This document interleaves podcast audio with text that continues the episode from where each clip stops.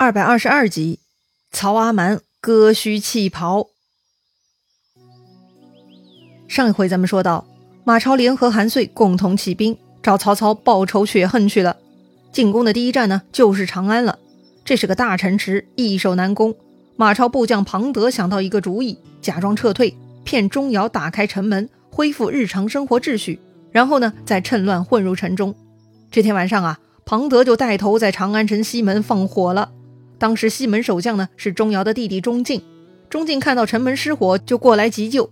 没想到啊，半路杀出来一个人，这个人呐举起大刀迎头砍来，钟敬根本就来不及反应啊，他既没躲闪也没有反抗，就直接被庞德给一刀斩落于马下了。庞德砍死钟敬呢，立刻杀散城中的守军，直接砍断关锁，把城外的马超、韩遂军队放入了长安城。这个时候，钟繇已经得到报告。知道西凉军闯入长安了，钟繇根本就不考虑在城中对战的可能性啊！他二话不说，钟繇呢直接就从东门逃走了。不打没有把握的仗嘛。要说钟繇呢，确实脑子很好使啊。守将走了，长安呢就被马超、韩遂给占领了。于是大大犒赏三军，西凉兵呢在长安城中是大大庆贺了。钟繇逃出长安，就退守潼关，派出第二波使者向曹操报告。果然呐，如诸葛亮所料啊。曹操得知马超他们起兵呢，就停下了南征的准备工作。此刻又得到长安失守的消息，曹操就彻底放弃南征计划了，而开始准备对付马超了。曹操派曹洪、徐晃先带一万人马去潼关援助钟繇。曹操说了，死守井康至少十天，得守住潼关，不让西凉军攻破。如果十天内被攻破而丢了关隘，全部斩首。曹操呢，亲自带领大军，会在十天内赶到潼关。如果超过十天，大军还没到，关卡丢了，曹操呢就不追究了。说到底呀，拼死抵抗就是十天的功夫。不得不说呀，曹操的这个指令呢非常现代化啊，有期限意识。这样的目标设定呢更科学，更容易给人达成的信心啊。可惜啊，曹操的指令是非常好的，但是执行的人呢出了问题。那天曹洪、徐晃呢立刻领命，星夜启程就出发了。要说呀。曹洪的性子急躁，此事呢，曹家人都很清楚，所以曹洪一上路，曹仁呢就过来提醒曹操。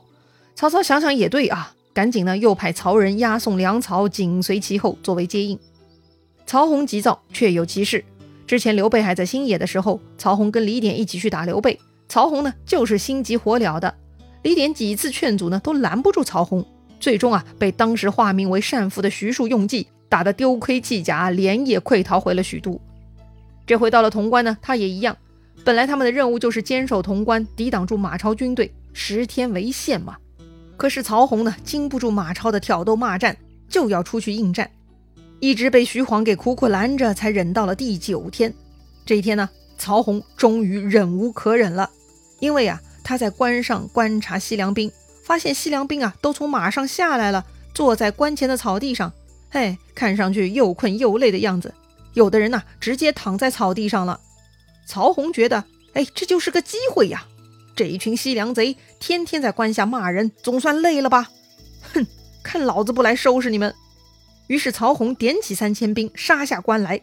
那些躺在地上的西凉兵发现关上有军队杀下来了，就丢下战马和武器，直接迈开两条腿啊，四散逃跑了。曹洪看他们这样狼狈逃窜，十分高兴啊，那是紧追不舍啊！一下子呢就冲出去老远。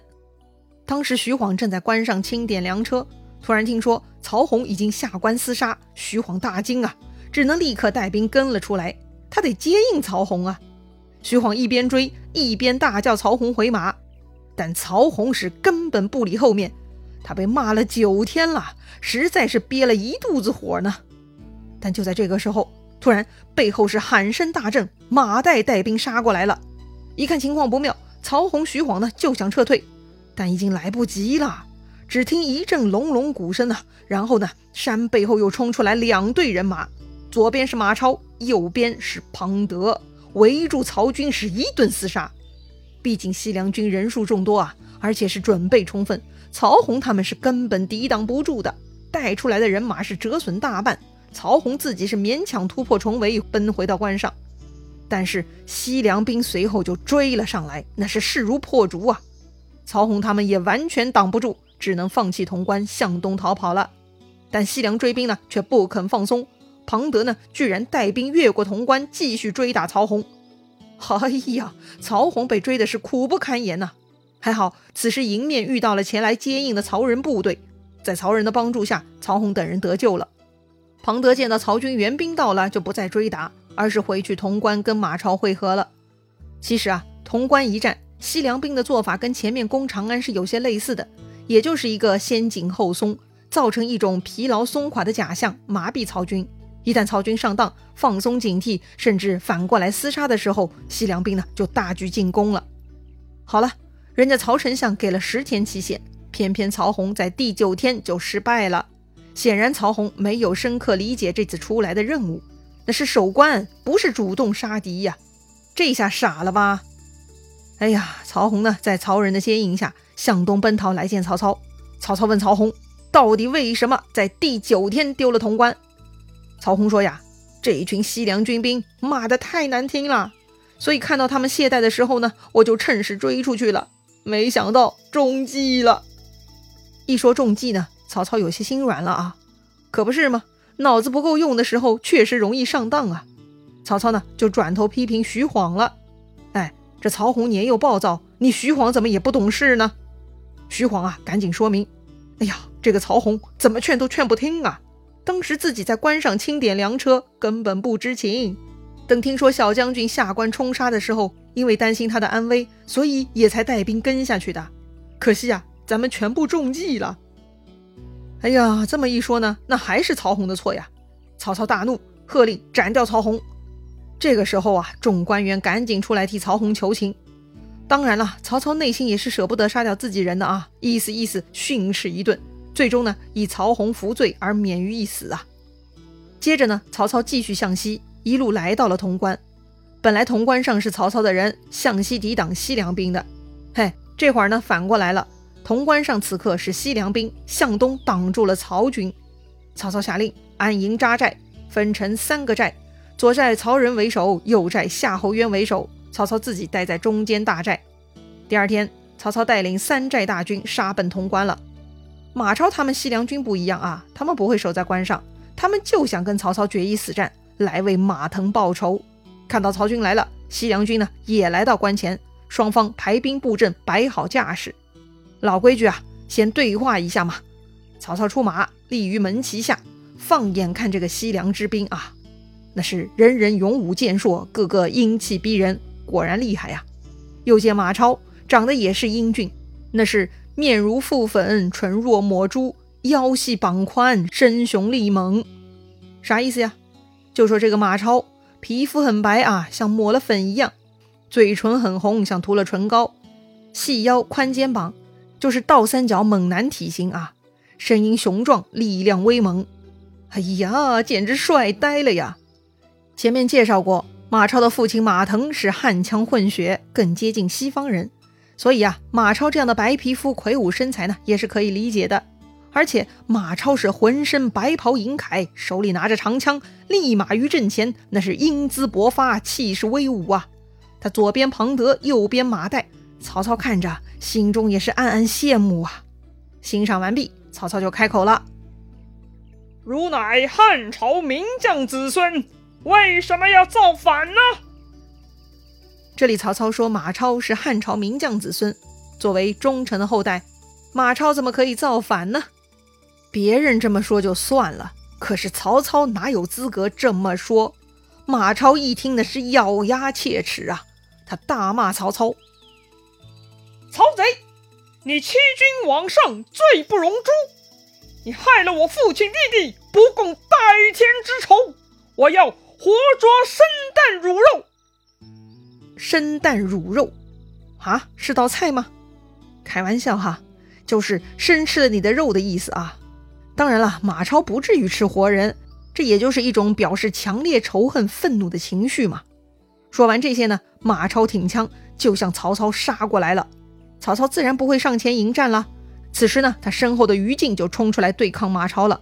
这两人呢，打了八九个回合，于禁败下阵来。接着张合出营，又打了二十多个回合，他也不是马超对手。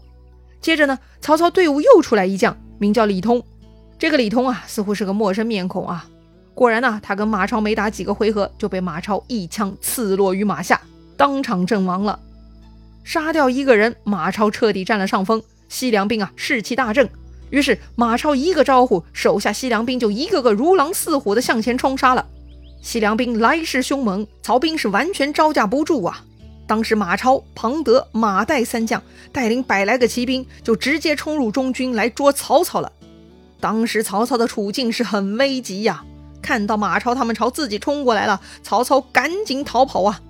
西凉兵自然是紧追不舍了。可是乱军之中如何辨认曹操呢？当时西凉军是互相通气啊，大家大喊大叫，说那个穿红袍的就是曹操，杀曹操！曹操听到这个喊声啊，吓得赶紧在马上脱下了自己身上的红袍，继续狂奔。哦，红袍不见了，曹操如何辨认呢？这个时候，有认得曹操的人又喊了，说：“那个长胡子的就是曹操。”哎，声音很大啊！前面奔逃的曹操也听见了。哎呀，自己的胡子暴露了呀！曹操也是个下得去手的人，他赶紧拔出佩刀，把自己的长胡子给割掉了，然后呢，继续狂奔。哦，长胡子又不见了，那曹操如何辨认呢？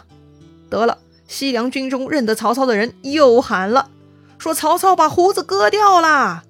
马上就有人报告马超了，于是马超全军下令说要追那个短胡子的人。哎呀，这可把曹操给逼疯了。谁说不是呢？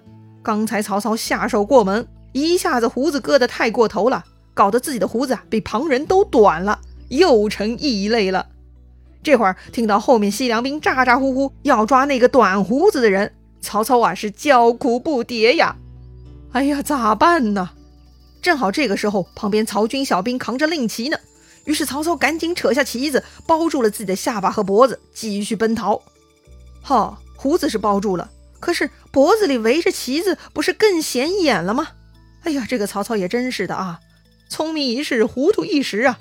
这回西凉军不喊了，因为马超已经锁定曹操了，就是那个脖子里围着旗子的家伙。马超呢，立刻快马加鞭追了上去。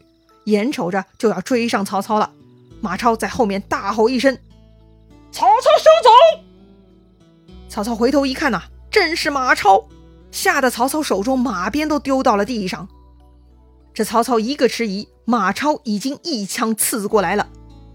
嘿呀，马超的身手是不用说了，前面于禁、张合跟他过招都不是他的对手，这回一枪出来，曹操不死也得大半条命要丢啊！